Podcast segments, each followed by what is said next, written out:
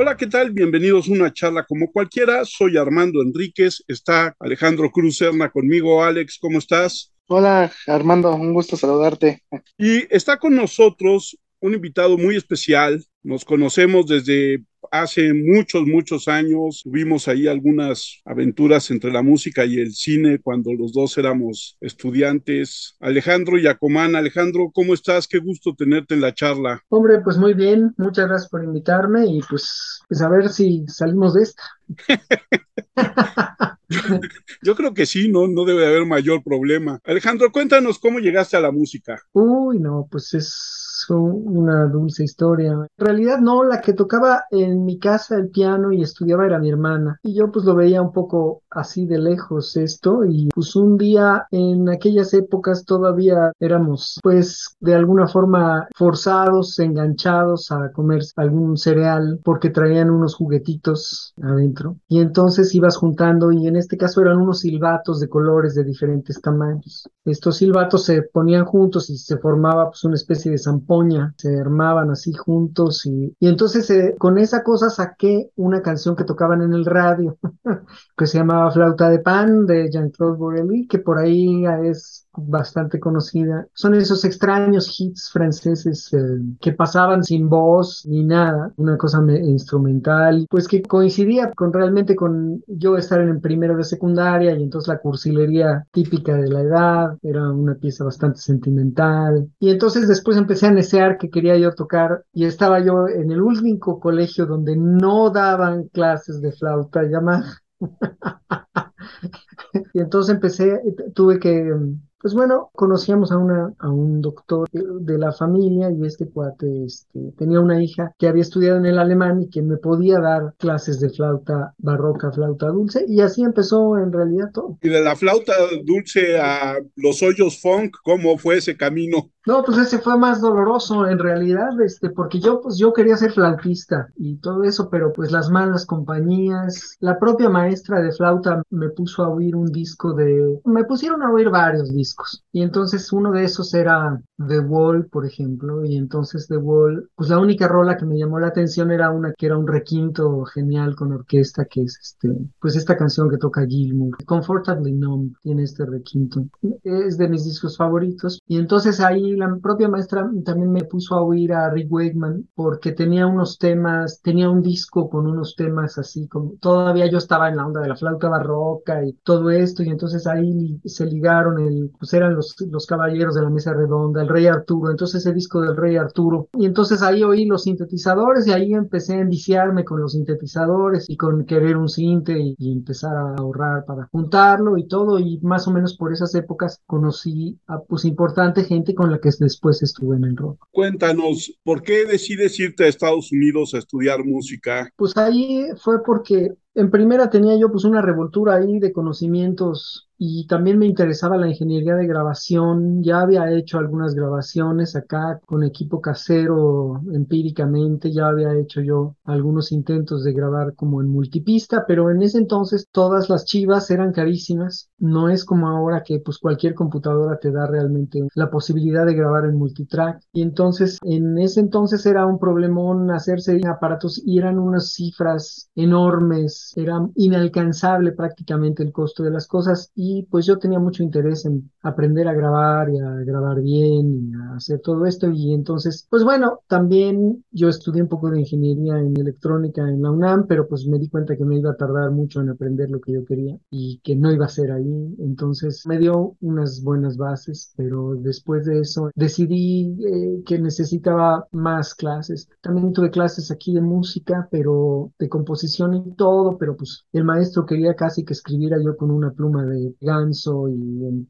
con tintero y así. Y yo quería sintetizadores. Entonces, este, pues sí aproveché esas clases, pero no era el mejor alumno tampoco. Y luego, este, había muy pocos lugares donde daban clase de ingeniería de grabación. Había uno en Boston y otro en Los Ángeles, entonces pues escogimos la de Los Ángeles porque era más cercana y porque el clima era mejor. No sé si fue una buena decisión o no. Y entonces en esta escuela pues daban a los ingenieros, de todas maneras nos daban no una embarrada, sino nos hacían pasar por solfeo y armonía y todo eso bastante seriamente porque pues decían que si mientras más uno entendiera de música, pues uno más podría entender lo de la grabación y, y sí, efectivamente, y entonces yo pues aproveché muchísimo esa carrera y luego me quedé a otra carrera ahí, bueno, de un, cursos de un año, entonces terminé la de ingeniero y también estuve en la de composición y arreglo. Y pues bueno, sobre todo me quitó una laguna muy grave que tenía, que eran los acordes y todo, porque hasta entonces todo lo hacía realmente empíricamente. Y pues entender la armonía, sobre todo, eso fue lo que más aprendí. Era en la Dick Grove School of Music con el mero mero Dick Grove, que era un arreglista y compositor de jazz ahí de Los Ángeles de televisión y cosas así. Claro que la música que hacía no era lo que más me interesaba, ¿no? Él se sentaba al piano y nos tocaba unos acordes y todo, y yo inmediatamente me teletransportaba al bar del Sanborns, ¿no? Y entonces no era el tipo de música de lo que yo quería, y también por esa época, pues también empecé a juntar, empecé a ahorrar todo lo posible y a gastármelo todo lo posible en, aparatos, y, entonces empecé a hacer remixes y samplear cosas. Más bien ahí estuvo por donde agarré el asunto, ¿no? Y, y luego, pues ya, esa fue la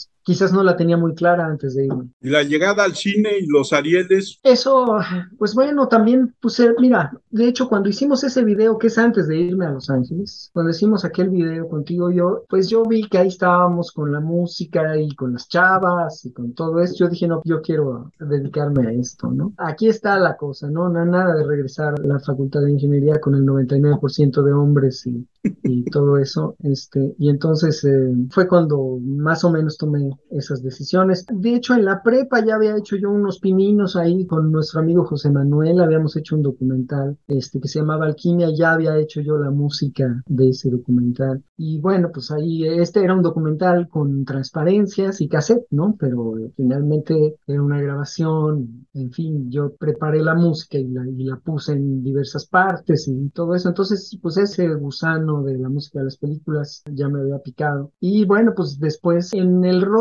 pues bueno, es un negocio muy difícil y hay muchos altibajos y muchos momentos perdidos y no sé, hay, mucho que hacer y todo. Y entonces Diego Herrera, tecladista de Caifanes, tuvo a bien este, decirme que si no le podía ayudar a completar una película que estaba haciendo, ella había hecho algunas y entonces estaba haciendo una película, pues bueno, era un video home probablemente, no sé, nunca, muchas de estas no las vi en el cine realmente porque era un modelo ahí muy raro de exhibición, no era como ahora son las películas, y no, estas las hacían para recuperar el dinero, las mandaban a Estados Unidos y después venían lentamente deshaciéndose las copias poco a poco en lo que pasaba en el resto de la República y eran puras películas como de Charles Bronson, de venganzas y balazos, cumbias y cosas así. Los Entonces, Almada, ¿no? Sí, sí, alguna, me tocó hacer una de Almada, bueno, dos, pero una no le gustó y me corrió. Entonces, este, Diego Herrera está manteniendo mucho éxito con la Negra Tomasa, de hecho, tenía un montón de palenques y un montón de eventos y entonces me dijo, ayúdame a terminar esta película y era una película con los hermanos Tamés y era con Andrés García, que era el héroe. Y entonces esa película la terminé y se me acuerdo que había una, una secuencia donde iba a explotar una bomba y les gustó mucho esa música a los productores y empecé a hacer muchas de esas películas, pues bueno, que a mí me sirvió para, pues para aprender y para juntar muchas ideas y para tener como una, pues no sé, disciplina de trabajo. Y yo secuenciaba los synths en la computadora y después este, los grababa y primero grababa en cinta de un cuarto y así. Y pues ya después entregaba eso y luego ya pasé al DAT y bueno, fui, fui avanzando tecnológicamente y, y espero que en la composición también. Yo las hacía como de Miami Vice, pensaba yo en la música de Miami Vice para hacer todas estas, pero claro, había los momentos en que sí, en muchas de estas me pedían paradójicamente una cumbia parecida a la Negra Tomás. Y entonces hice un montón de esas cumbias para esas películas, porque pues era lo que estaba sonando y entonces pues yo tenía que hacer ahí algo, algo parecido, con alguna reminiscencia calfanosa. Entonces así, así le entré y pues bueno, ese negocio también tiene sus altas y sus bajas hubo un, momento en que dejé de hacer, cambia, de repente la industria, vas teniendo mucho trabajo y luego de repente hay momentos en los que pues, nomás no te llaman o los productores con los que trabajas nomás no están haciendo eso. Entonces hubo por ahí algún momentillo en el cual no tuve y luego hubo un regreso, conocí a otras gentes y empecé a trabajar más, más en serio y bueno, y por fin se cumplió el sueño porque todos me decían en aquel entonces, bueno, pero no vas a usar ni un violín, ni un, pues yo digo, pero pues hay que pagarles este, a los productores y los productores querían hacerlo todo lo más barato posible, ¿no? Entonces, este, querían, bueno, pero aunque sea un violín, pero pues cómo hubiera sonado un violín con unos sintetizadores, no iba a sonar eso a orquesta. Entonces, este, poco a poco fue llegando el momento de empezar a trabajar y entonces ya con algún ensamble de instrumentos y luego con más instrumentos y luego pues ya vino estos proyectos en los cuales me dieron el Ariel. Primero fue la película de Francisco Franco Quemar las naves. Ahí contamos con la orquesta de Aguascalientes y aún así yo tuve pues todavía algunos, sí, o sea, en la computadora le puedes decir print a las partituras, pero pues no, no, no es tan fácil, ¿no? Entonces venían con una sarta de errores y bueno, pues ahí los resolviendo. Y luego después, pues ya con esa experiencia en la bolsa, pues ya también me tocó hacer Hidalgo y ese fue un trabajo ya mucho más completo. Hidalgo, la historia jamás contada de Antonio Serrano. Pues ahí además era un proyecto muy vasto y tuve casi un año para dedicarme a hacer todo porque había que hacer las piezas de unos músicos que salían en vivo, este, que salían tocando ahí y había que hacer pues la música y con orquesta y cada vez había más y más exigencias y luego finalmente una canción. Entonces todo se fue acumulando, ¿no? Entonces también esa fue la segunda y luego pues ahora sí he hecho algunas otras películas con orquesta y pues es muy grato ir a una orquesta tocando lo que compusiste, ¿no? Es una experiencia muy buena. A mí me gusta mucho trabajar y pues bueno, pero hay veces en que el presupuesto no alcanza y entonces hay que hacerlo pues con los recursos propios del estudio, de sintetizadores o con algún instrumento solista o con alguna cosa así, pero pues más o menos esa ha sido la trayectoria, ¿no? Así como me lo preguntaste en una pregunta tan corta, pero densa. ¿Cómo sabes, o bueno, ya después de todo el proceso, pues de tu oído se adaptó a la música, musicalmente hablando, pues escuchas mil y un cosas. ¿Cómo sabes cuál es la música correcta en una película? Es, esto así debe de sonar, esto así es. Siempre me llama mucha la atención, porque hay bandas sonoras que son legendarias, ¿no? Desde películas. Bueno, fíjate que no hay una respuesta, no hay unas clases que te pueden enseñar eso. Una cosa es que no hay tampoco reglas. O sea, tampoco hay reglas, no se necesita tampoco un grado eh, altísimo para hacer una buena música de una película. El chiste es originalidad. No hay realmente reglas. A la mera hora eh, hay un fenómeno que es que cuando ves tú una escena sin música y luego la ves con una música, el cerebro empieza a relacionar a nivel de escucha, olvídate de composición, a nivel de espectador, el cerebro empieza a relacionar un montón de cosas y aquí la música hizo esto y entonces realmente no hay una regla. Eh, quizás hay una forma de verlo más bien un poco en cuanto al género de la película y, esto se basa más bien en la cantidad de cine que has visto o la referencia que quieres hacer o la idea que quieres dar. Hay conceptos muy básicos como por ejemplo eh, las escenas alegres y fuertes en mayor, en música mayor, en acordes mayores y las escenas tristes y más débiles son en menor. Entonces esas son unas reglas muy elementales. Eh, estas las tenemos desde los principios de la ópera, se usan esas convenciones. Pero eso es hasta ahí llegamos, porque hay quien musicaliza con una sola nota y con un solo dedo y ni siquiera armonía hay, este, o con un ruido, con un... Y entonces, pues bueno, eso te dice algo, te dice de, cierta manera, o no sé, juntó las cazuelas en su casa e hizo la música de tal o cual forma, y todo en realidad se vale, pero no hay alguien que te pueda decir eso está bien o eso está mal, pero eh, lo que sí es que el director pues es Dios en una película y el director tiene que estar de acuerdo en lo que estás poniendo y él es el que dice si está bien o mal. Tú no. Entonces, si algo no le suena, pues lo tienes que este, mejorar o cambiar o alterar de alguna manera. O... Pero sí, ahí está esta opinión del director que tiene realmente el último control, a menos que el director te diga tú hazlo todo y yo me atengo a lo que hagas, y es un caso casi imposible, pero bueno, podría ser. ¿No? Oye, Alejandro, en ese sentido, cuando hablas de un año que trabajaste en Hidalgo, ¿cómo fue tu relación con el director durante ese año y qué tantas libertades tuviste de trabajo? Fíjate que primero me dijeron, bueno, que podía hacer, también estaba el supervisor musical, Herminio Gutiérrez, que enviara yo un demo, pero me dijeron, envía un demo como de música antigua, ¿no? Y entonces, pues ahí busqué una cosa que había hecho para una obra de teatro. Era lo primero que tenía en realidad a la mano, era una cosa así medio baja, este, no era con clavecín, quizás era con piano, no se la mandé, onda Glenn Gould, un rollo así. Y entonces, pues ya después me mandaron el guion y sí los vi al director y me dijo, ve pensando en los temas del grupo, porque eso es lo que más nos preocupa, porque tiene que estar ya para la filmación. Eh, era un grupo de, músicos que eran de alguna forma parientes ahí conocidos de Hidalgo y que iban a tocar e iban a musicalizar unas obras de teatro que montó él. Y entonces, este, eran unos músicos que venían de una iglesia de Veracruz. Y entonces yo dije, bueno, pues estos han de estar tocando tal o tal. Y entonces hice una serie de maquetas de lo que sería esa música. Y entonces cuando las vinieron a oír el,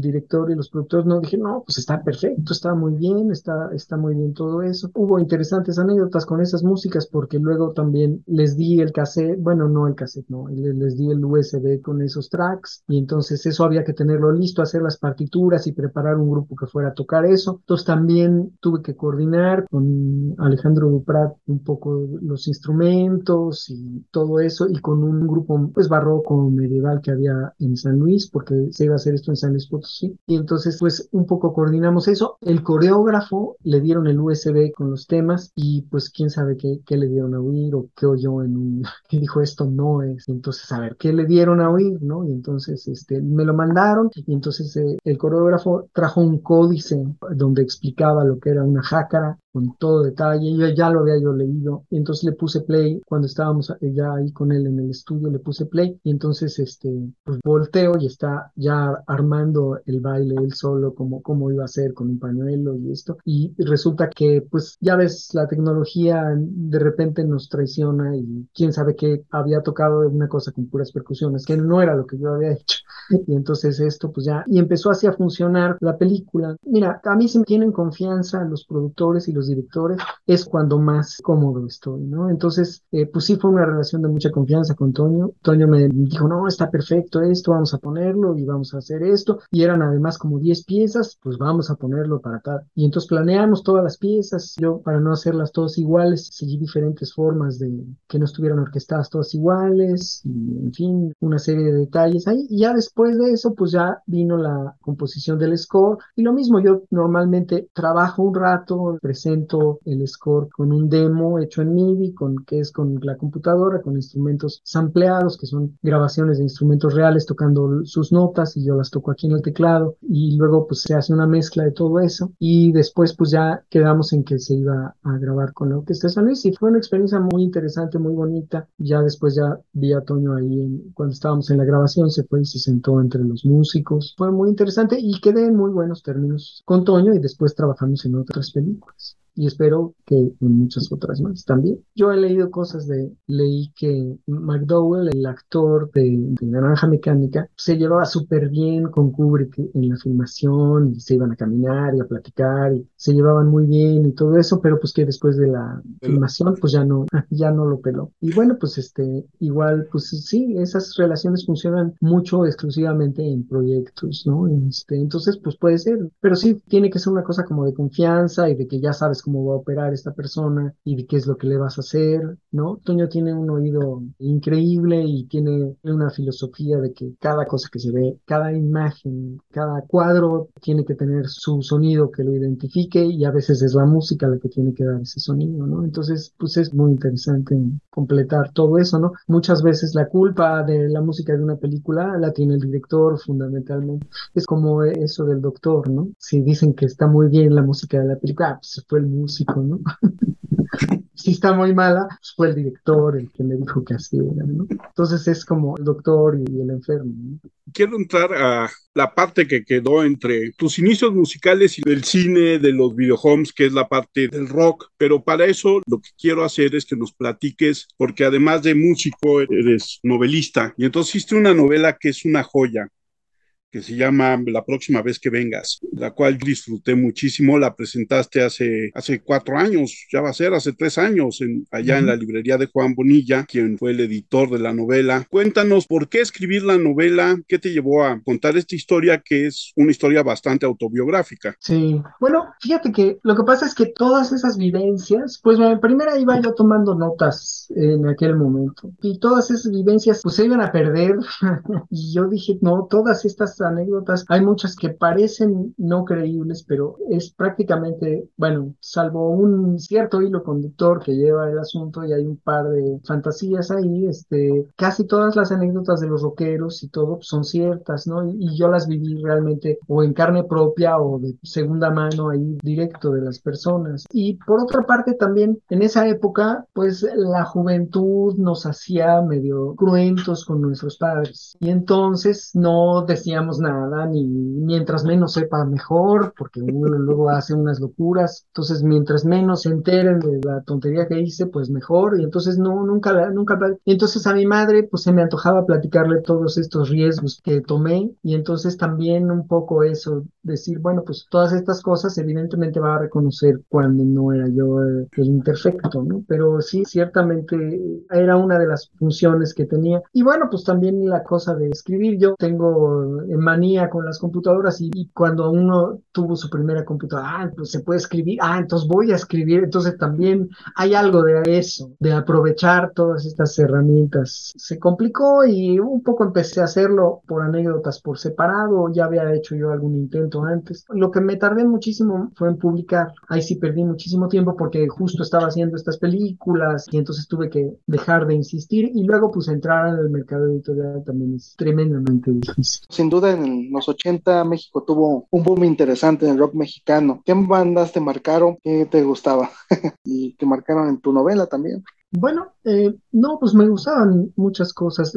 A Rick Wakeman no lo he podido dejar hasta la fecha, ni a muchos otros, pero este, pues con toda esa cosa de oír grupos en inglés, pues bueno, fue interesante. He de decir que en esa época no me gustaba mucho Soda Stereo, pero con los años me ha ido gustando más y más. Me gustaba mucho Radio Futura. En general, oí todo lo que podía, escuché y junté un montón de discos. Había muchas, muchas cosas. Toqué un poco antes de Caifanes con las insólitas, entonces de ahí los conocía, entonces conocí muy bien su material, escuché los demos de las canciones de Don Saúl y pues desde luego mi grupo, pues ahí es el que, pues es de las cosas que más me interesaban. No hablo mucho de esto porque pues en la novela para no herir sensibilidades ni levantar falsos ni nada de eso, no hay ningún nombre, este, casi ningún nombre verdadero de las personas, sino que los eh, personajes son amalgamas de todos los cantantes o de los bajistas o los guitarristas. No hay nadie en particular o luego le mezclo y muchos de los personajes soy yo mismo también, entonces no es tan fácil. Te digo, este, muchos de esos grupos, este, Charlie García me gusta mucho, eh,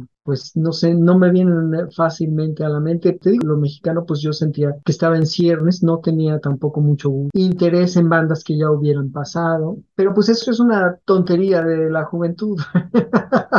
Entonces, este, no dudo que ha, ha, habido y habrá cosas muy valiosas y después cambian tus intereses y las cosas que te van interesando, ¿no? Pero de esos años, digamos que la influencia inmediata, pues Charlie García, por ejemplo, sí era muy importante, Radio Futura. Hablo de los lados de España, porque de aquí no te puedo decir que los grupos que existían me hayan influenciado mucho, no que no los aprecie ahora. ¿no? La novela empiezas con tres citas. Una de la maravillosa novelita desoladora de Kerouac, que se llama Tristeza. Otra de, me imagino que son las memorias de Stuart Copeland. De Andy Summers. Y una final de un escritor que yo no conozco, pero la cita es muy interesante. Como que marcan ese paso entre trágico y desolador que tiene la novela, ¿no? Independientemente de que tienes un sentido del humor negro maravilloso, pero esto maneja un poco ese ritmo trágico que va a tener la novela como hilo conductor, ¿no? Pues según yo, bueno, yo no la veo como tragedia, ¿no? Sí, Armando Atzacorcián, que hizo la portada, me dijo que no tenía un final feliz. Pues, no, pues bueno,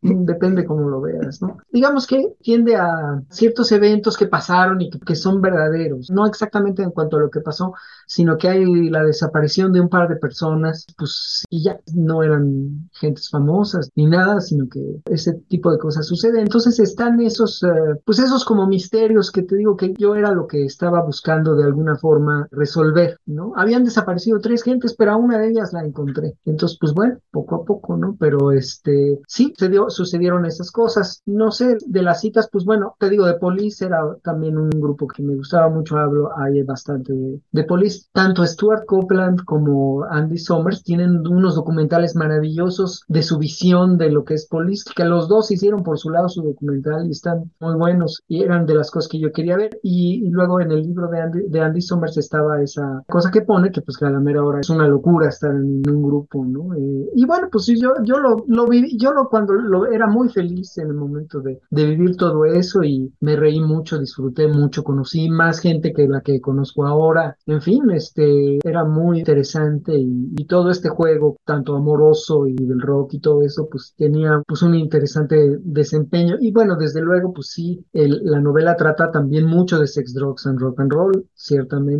tiene toda esa parte y también con sus consecuencias, ¿no? Que no tratan de tampoco de, de aleccionar nada ni nada, pero básicamente que se vea de qué se trata, ¿no? Que era una de las cosas que no teníamos ni idea a lo que nos íbamos a meter y al ambiente y todo esto, no tuvimos un guía que nos tirara la onda de que así es esto, ¿no? Eso también nos hizo mucha falta al grupo y pues este, también pues cometimos una serie de errores y todo eso pues está, todo eso pues está por ahí. Independientemente de esta parte que no había guías para lo que te ibas a enfrentar porque pues de alguna manera era casi nuevo en, en general en todo el mundo y en todos los ambientes. No había forma de que, como en otras cosas, te aleccionara algún adulto porque pues, ellos desconocían, como tú dices, y muchas veces nosotros no contábamos nada, ¿no? Pero haces un retrato de la vida nocturna de la Ciudad de México en aquellos años que es maravillosa y hablas de los antros a los que todos íbamos. Hablas del Tuti, hablas de esto de Rocco y hablas de el 9 como muy en especial y haces unas descripciones muy ciertas y muy verosímiles de lo que eran en aquellos años, aquellos antros y toda esta experiencia que muchas veces también se vivía, no solamente ustedes desde el escenario, sino todos nosotros como asistentes a estos lugares, ¿no? Así es, es que el reventón y luego se extraña, después lo extrañas todo esto, ver todas esas caras en la oscuridad y pues con la intoxicación eh, psicodélica y alcohólica y la fumadera y todas esas cosas, este, pues es lo que era en ese momento, todavía no había tantas prohibiciones ni cosas políticamente correctas, ¿no? Este, era un poco más bestial en todo ese sentido, ¿no? que tuviéramos razón, ¿no? Pero vivimos una cuestión más, un poco más relajada y más excesiva de alguna manera. Y bueno, pues eh, te digo, esos antros y todo, pues sí, me, nos gustaron mucho. ¿no? Yo conocí a mi mujer en uno de estos antros, en fin, todo, todo, todas esas cosas ahí están. Digo, ya no sale para nada, pero ahí la conocí en el Tutti Frutti. en fin, ¿no? Incluso teníamos otro punto a nuestro favor, no había celulares, no había manera de que nos encontraran. Exacto. Sí, no, encontrarte ya hubiera tenido que ser una operación casi policial, ¿no? Este, sí, no, no, estaba esta facilidad de comunicación y todo, sino que uno quedaba, el teléfono tenía lo suyo y uno hacía su planificación telefónicamente en el teléfono de línea, pero luego ya después, pues, este, vámonos. En fin, todo eso tenía su grado de diversión y bueno, pues ah, sí tiene, todo esto tiene cierta nostalgia de toda esa situación, pero pues, en fin, yo no quería que todo todas esas anécdotas se quedaran así, este, volando nada más en la memoria y no quería que se me olvidaran. De las muchas, hay unas que estoy seguro que ni los que las vivieron se acuerdan y bueno, yo las vi y me acordé de anotarlas, ¿no? También todo esto, pues, este, para mí fue muy divertido hacerlo. Digo, la escritura y luego reorganizar todas esas anécdotas y el hilo de ese personaje que se llama Carolina y también, pues, de la historia de la banda, pues todo eso, pues son cosas divertidas de hacer cuando uno las está haciendo, ¿no? Ya después pues el que se tortura es el lector. o el que hace la reminiscencia también, ¿no? Exacto. Y en ese sentido, ¿cómo tomó tu mamá la novela cuando se la enseñaste? mi madre, ella sí me apoyaba en todas mis necesidades. Ser músico no le parecía mal. Digo, mi padre era otra historia. Mi padre, quién sabe si lo hubiera leído, lo dudo, pero a mi mamá sí le gustó y ella también intentó ayudarme a la publicación. Mi, mi mamá era maestra de letras hispánicas en la UNAM y publicó un libro más joven a principios de los 80. Entonces, de ahí, inclusive cuando yo fui a la presentación de ese libro, también estuvo José Agustín y, y los dos libros me entusiasmaron mucho para la escritura. Esto es a principios, te digo, de, de los 80. Pero sí, a mi mamá sí le, sí le gustó y no se escandalizó ni nada. Este, digo, sí se burló un poco de, a ver, esta dichosa Carolina y así, ese fue lo que me dijo, pero este, pues tenía mucha práctica de leer este tipo de cosas, ¿no? Se ve que se la pasaban bien también. digo, Sí. las épocas van cambiando, ¿no? Digo, hoy en día creo que hay más prioridad, no sé cómo lo vean, digo, si les gustaba tomar, pues está bien, pero creo que en esta época creo que se toma más, ¿no? Y no se disfruta menos ciertas cosas, ¿no? bueno, no sé, yo así lo veo, digo, yo así lo vivo, pero Sí. no sé, digo, ustedes tienen esa combinación de pues, un poco de la lectura, un poco el rock, un poco esto, y ahora creo que el género, pues ahí se va, se ha ido diluyendo hacia otros lados. Un poco, sí. sí. ¿no? Otros intereses, pues. Sí, bueno, No sé eh, es que, ¿sabes que Fue un un momento importante desde el punto de vista de que el, se capturó la atención de la gente en ese momento. Y ahora, en primera, hay muchísimos grupos y es más difícil. Mucha gente haciendo. Claro. Entonces, también esta cuestión que hubo pues, sirvió para destapar todo esto, todas esas ganas de hacer música que tiene la gente. Y de las cuales a nosotros nos tocó estar al principio, pero pues ahí está. Hay muy pocos grupos de esa primera que realmente Sí. la han hecho y de la segunda y de la tercera. Digo, siempre hay, ¿no? Y todos pues tienen su valor y todo, pero pues va cambiando, ¿no? Va cambiando y ahora hay menos rock también, hay ligeramente Sí. menos rock. No dudo que haya muchos músicos que quieran hacerlo, pero hay desde el punto de vista de pues de las disqueras y todo ahorita no no hay no hay gran cosa. ¿Qué oyes ahora, Alejandro? Uy, no, pues una inmensa variedad de cosas. Bueno, como te digo, ahora el rock clásico, pon que antes no me llamaba la- tanto la atención en ese momento, yo quería moderno, moderno, moderno.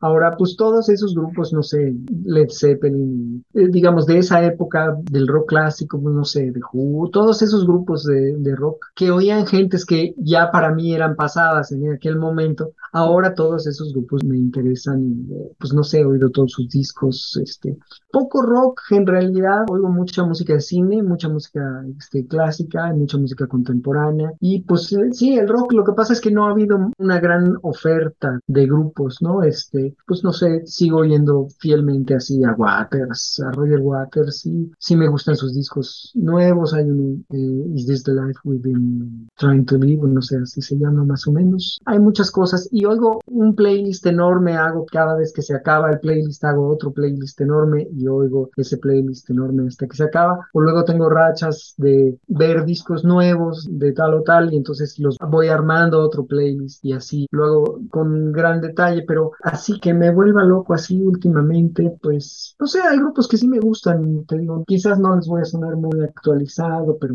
más bien tratado de escuchar todo lo que hizo XTC o todo lo que hizo tal o cual artista, ¿no? Y ese tipo de cosas tratando de cerrar una historia, ¿no? De escucha, de comprender cómo evolucionaron de lo que fue a- hasta el disco que más me gustó y luego después qué ha pasado, ¿no? Porque casi nunca es lo mejor lo último. En fin, ¿no? Este, pero esa es una creencia de todo mundo, porque cuando te toca, pues sí, sí te toca, ahora sí que en la edad de la punzada, como dijera mi abuelita, pues es cuando más te llama la atención algo y más crees que es lo mejor y lo que te quieres escuchar y lo que te mueve, lo que te causa una reacción. Y de eso es de lo que se aprovecha también en la música de cine, esta reacción que tratas de obtener del, del público manipulando ahí acordes y, y cosas. Yo tengo que reconocer, tú me recomendaste un grupo que me gustaba mucho todavía y que curiosamente es el grupo donde era cantante Danny Elfman, que es Oingo Boingo. Ah, claro. Después Danny Elfman, como sabemos, se dedicó a la música de cine. ¿Tú qué opinas de la música de cine de Danny Elfman? Me gusta mucho lo que hace, no lo último, me gustó mucho la de eh, esa esa,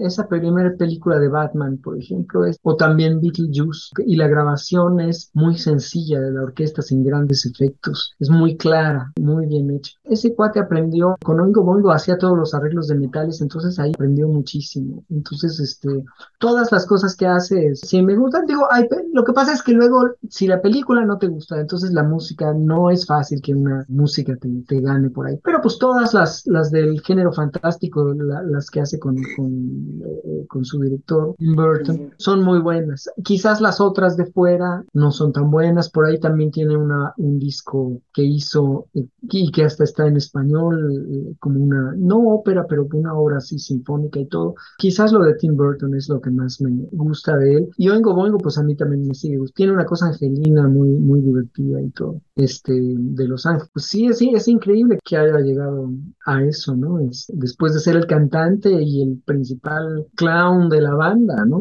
Y con una energía feroz hacia las cosas, ¿no? Y era un, el ritmo y tenía algo de ska, tenía algo muy prendido. Siempre la música no, no había tristes baladas, mencionaste algo muy interesante y que es cierto, cuando la película es mala, pero se recuerda más por la banda sonora o por la gran música que le pone. ¿Cuántos casos no ha habido de muchas malas películas, pero la gente recuerda, ah, es la canción de esa película que no me gustó, ¿no? Ah, sí. Te digo, cuando la música está mala, fue el director. Y la película también. Y además hace música para cine, no compones para orquesta, para sala, música contemporánea. Sí, sí, estoy en proyectos de eso por ahí. Hice, pues al principio lo de los 2000 hice un cuarteto que por ahí anda en las plataformas. Ahora voy a hacer otro par de cosillas para eso. Eh, no es fácil conseguir grabarlo, entonces eso también es, es complicado. Sí, eh, ahora en la pandemia me dediqué a varios proyectos de eso, ¿no? Hice una obra de orquesta grande y también unas piezas para piano y también una pieza para cuerdas y tuba wagneriana y otra para violín. En fin, luego me han hecho algunos encargos y entonces hice una para una familia de músicos que tocan el violín, el cello y el piano, eh, ese tipo de cosas, pero esas sí que son difíciles de difundir. Y este, también de mis proyectos pandémicos ha sido grabar la novela, porque como pues el estudio estaba cerrado, no había chamba y, todos estábamos encerrados, me dediqué a grabar lentamente las 300 páginas de la novela, como contándosela yo a un cuate. Y entonces ahora ya está a punto de salir en audiolibro la novela. Salió en casi 12 horas el asunto y luego corrígete eso. Tuve que verlo también con una correctora que me indicara si me había yo saltado alguna parte y si había dicho alguna barrabasada, porque no es fácil grabarse uno y luego editarse uno. Son demasiadas pasadas, a lo mismo luego ya no, ya por favor, ya no quiero saber nada de esto. Y entonces, este, sí había algunos errorcillos, algunas omisiones, pero finalmente ya quedó, ya está a punto de salir. A ver si así, pues, llego a un público que le interese oído, porque leído, pues, digo, no me estoy quejando y todo, pero a todos nos gustaría que la gente leyera más. A todos nos gustaría que la gente leyera más. Alejandro, ¿nuevos proyectos literarios? Pues sí, fíjate, tengo ahí uno que está este, saliendo, pero todavía requiere de más eh, revisión. Cada vez que uno lee otra cosa, dices, híjole, no, pues sí, sí tengo que volver a revisar esto. O a darle otra, o tratar de mirarlo desde otro aspecto. Desde luego va a ser más breve, es porque el otro es largo, tiene mucho detalle la próxima vez que venga de todas maneras no es aburrido. Y, pero este sí va a ser más breve y también va a tener una cuestión de, de dos historias, porque pues es, es, no sé, esa es la forma que me interesa. Y va a hablar un poco de cine y de actrices y de directores y, y eso, porque son cosas que me resultan familiares, ¿no? Digo, el número de páginas le puede sonar pesado a un chavo actualmente. Yo te voy a decir que la lectura de la próxima vez que vengas es se va como agua, muy, muy bien escrito. Ah, si hemos leído mamotretos infinitos, esta es una lectura muy amena. Siempre te fijas en el número de páginas, pero como en una película, cuando ves el tiempo de duración, luego la experiencia es otra. Hay películas de una hora y media que parecen de cinco y películas de cinco horas que se te van como si fuera una hora. Y yo creo que eso pasa con la próxima vez que vengas. Es una novela que la lees de un jalón y que es muy, muy amena, muy divertida. Y para los que vivimos esa época, pues es de nostalgia total, ¿no? Mm. Sí, sí, pues hay mucho de eso, pero pues igual yo un poco pensando en tanto interés que hay también, ¿no? Eh, digo, la próxima vez que vengas es de que en realidad, pues a veces pensamos que, bueno, la próxima vez que vengas te va a ir mejor, ¿no? Pero pues quizás esa próxima vez, mm, luego uno nunca tiene la suficiente oportunidad. Entonces digo, esta no es la guía del rockero, no es, pero de todas maneras tiene esa misión un poco de una persona que no tenía idea de lo que se estaba metiendo. Y pues bueno, ahí finalmente la cuestión musical y todo, para mucha gente es lo demás, pero también alrededor es muy importante y, el alrededor y, el de cómo te manejas, no solo como músico y como artista, sino como persona.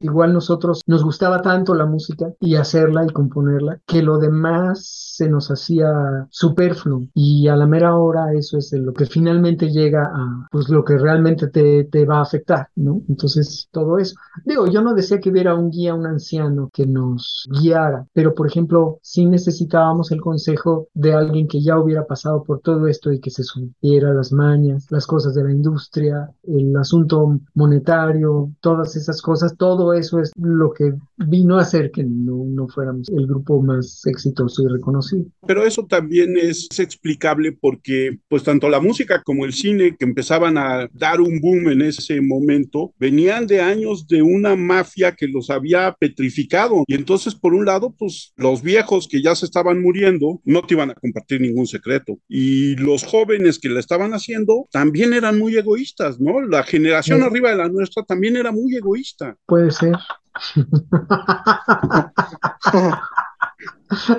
Puede ser, sí, sí, sí. O sea, bueno, pues igualmente uno pues mata las pulgas o sea, como enciende, ¿no? Pero es, a la mera hora, yo digo, eso era una cosa necesaria, ¿no? Este, y los proyectos que tienen más eso, pues sí se respaldaron en una, pues en una cosa más estable, ¿no?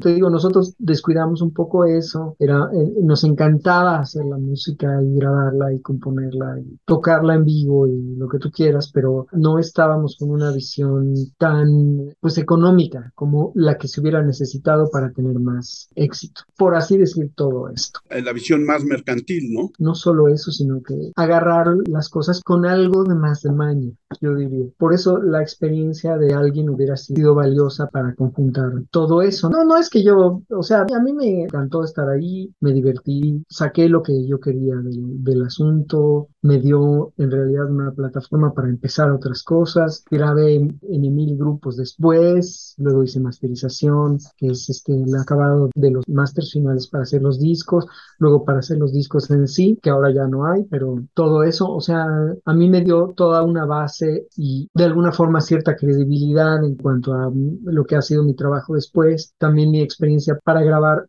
he grabado, he compuesto por ejemplo una canción con Javier Gurruchaga de la Orquesta Mondragón en una película para chavos este, que se llama Por mis bigotes, entonces todas esas cosas fue lo que yo saqué de estar en la industria, ¿no? Y en la grabación y todo, y te digo, y además en medio de un gran reventón, yo nada más estoy diciendo que pues quizás hubiera sido útil el consejo de alguien con más experiencia para, para empezar, y de eso se trata la novela. No son problemas realmente de madurez, sino de enfoque, quizás. Claro, y ahí vamos madurando todos y topándonos por así que con el enemigo. Pero además, para los chavos, para aquellos que creen que el mundo se inventó ayer, es una novela que te sitúa en lo que fueron realmente los 80 también, ¿no? Por lo menos en la Ciudad de México. Sí, completamente. Sí, no, no, pues yo oigo que hablan de los 80 y vestidos de los 80 y los 80 por aquí, los 80 por allá, y luego resulta que es una época que dejó muchos recuerdos, quizás no sé si equivalente a la que nosotros oíamos de los 60, por ejemplo, ¿no? Los 60 también tuvieron lo suyo, entonces, este, por eso digo, los 70 estuvo ahí estorbando el disco mucho tiempo y todo, pero bueno, igual después ah. vino, también después vino el dance. Entonces siempre hay una cosa que sube y otra que baja y otra que estorba menos y que lo hace parecer más fresón, una época que otra y todo esto. Nosotros ahí estábamos porque era lo único que había, ¿no? En realidad. Sí, no, y aparte había otros grupos, ¿no? Chuck Ball, por ejemplo. Sí, sí, sí. Este no, a mí me gustaba, mi creo que yo por ahí salgo en alguna portada, en alguna foto de, un, de un disco, salgo yo por ahí perdido. De, Kenny los eléctricos. Kenny los eléctricos, bueno, ya esos yo los considero casi de, mis... Es que la generación anterior inmediata, digamos, de nosotros sería la de Cum Rock, entonces Cum Rock. Claro, sí, era un rock muy diferente, ¿no? Tiro también, pero pues yo sí, con ellos, este, el, ritmo peligroso y esto. yo tenía pues ahí contacto con, y también con Fobia, o sea, con la... pero para ustedes era algo muy subversivo, ¿no? Por ejemplo, Chuck Moll, escuchar toda esa psicodelia que antes no se había tenido, ¿no? El progresivo. No, porque ni Throw ni My Mind, ni la revolución de Emiliano Zapata habían tenido ese sonido, ¿no? Pero una cosa que es importante, Alex, que tengas en consideración es que, como decía Alejandro, habíamos muchos que no oíamos rock nacional, sino oíamos rock americano o inglés. Entonces, esta parte que tú dices de lo subversivo, pues la teníamos entendida desde que empezamos a poner el primer LP, ¿no, Alejandro? Sí, completamente. Sí, no, pues había un dominio total de la música. Este, bueno, a mí me tocó todo en inglés, todo en inglés. O sea, el otro, popotitos y esas cosas se oía en otras estaciones, pero ya después, pues este, esta estación, esta estación de radio, no sé, Radio Alicia y, Rock 101 puso hasta cierto punto algunas cosas en español. Entonces ahí empezó, y luego pues W, en fin, ahí empezaron esos. Inclusive había mucha gente que dice, y de hecho en el libro hay ejemplos de eso, que no podía hacerse el rock en español, que el, fraseo no iba, había un mito, que no, que el rock en español se oía mal, que no podía hacerse, que el fraseo no lo permitía, que las vocales, y, en fin, y te tiraban mucho. así, pues que finalmente pues no fue cierto en ningún momento, o sea, era simplemente que alguien se pusiera a hacer una letra interesante, una letra buena, y todo, y vinieron pues todos esos, Jaime López, todos esos letristas, y vino toda una explosión de cosas en español completamente, si no hubiéramos, hubiéramos estado cantando en inglés. Dedicados a los covers como los bares esos de los Beatles y demás, ¿no? Sí, es que sí. Alejandro, yo creo que es importante que la gente lea la próxima vez que vengas. ¿Dónde la encuentra la gente? Pues en las principales librerías, no sé, están en Gandhi, en el sótano y a veces con suerte en otras. Y desde luego que está en la librería Bonilla, que está ahí cerca de la comercial mexicana de, Miguel Ángel de Quevedo. Y también está en línea en todos los canales donde hay ebook o libro electrónico y ahora también va a estar en audiolibro, también por esos mismos canales. Y espero que a un precio accesible. no, sí, nos hemos fijado en que sí, aunque son 12 horas de escucha, no va a estar caro. ¿Y tus redes sociales, dónde te localiza la gente que escucha el podcast? Eh, bueno, yo tengo una página que es noporsuerte.com y también está la próxima vez que vengas.com. Ahí está la página donde también está explicado dónde se puede conseguir. Y también tengo otra página de mis proyectos discográficos pequeños, pero ahí van a estar las cosas nuevas, van a estar ahí, que se llama proximamusica.com. Ahí está todo eso. No soy muy activo en redes sociales, cosa que es un suicidio en estos tiempos, pero este sí tengo el Twitter, es no por suerte. Y en Facebook está la página de Alejandro Giacomán, de la música y de la novela también. Están, las dos. Y también del estudio de grabación, no sé qué. Si me quieren encontrar, no está difícil. Alex, redes sociales. Sí, mi Twitter es arroba 512-Alex. Yo soy Armando Enríquez, a mí me encuentran en Twitter como arroba cernícalo. El Twitter del podcast es arroba charlacualquie1, nuestro correo charlapodcast1 arroba gmail.com. Tenemos el WordPress, que es charla cualqueira en WordPress. Alejandro, muchísimas gracias por haber aceptado la invitación, por haber charlado con nosotros y espero que no sea la única vez que nos aceptes una invitación a charlar. Claro que sí, cuando quieran, de veras, gracias por haberme invitado. Te agradezco tus comentarios y esta gentil entrevista, de veras, muchas gracias. A todos nuestros escuchas, muchísimas gracias. Nos escuchamos la próxima vez.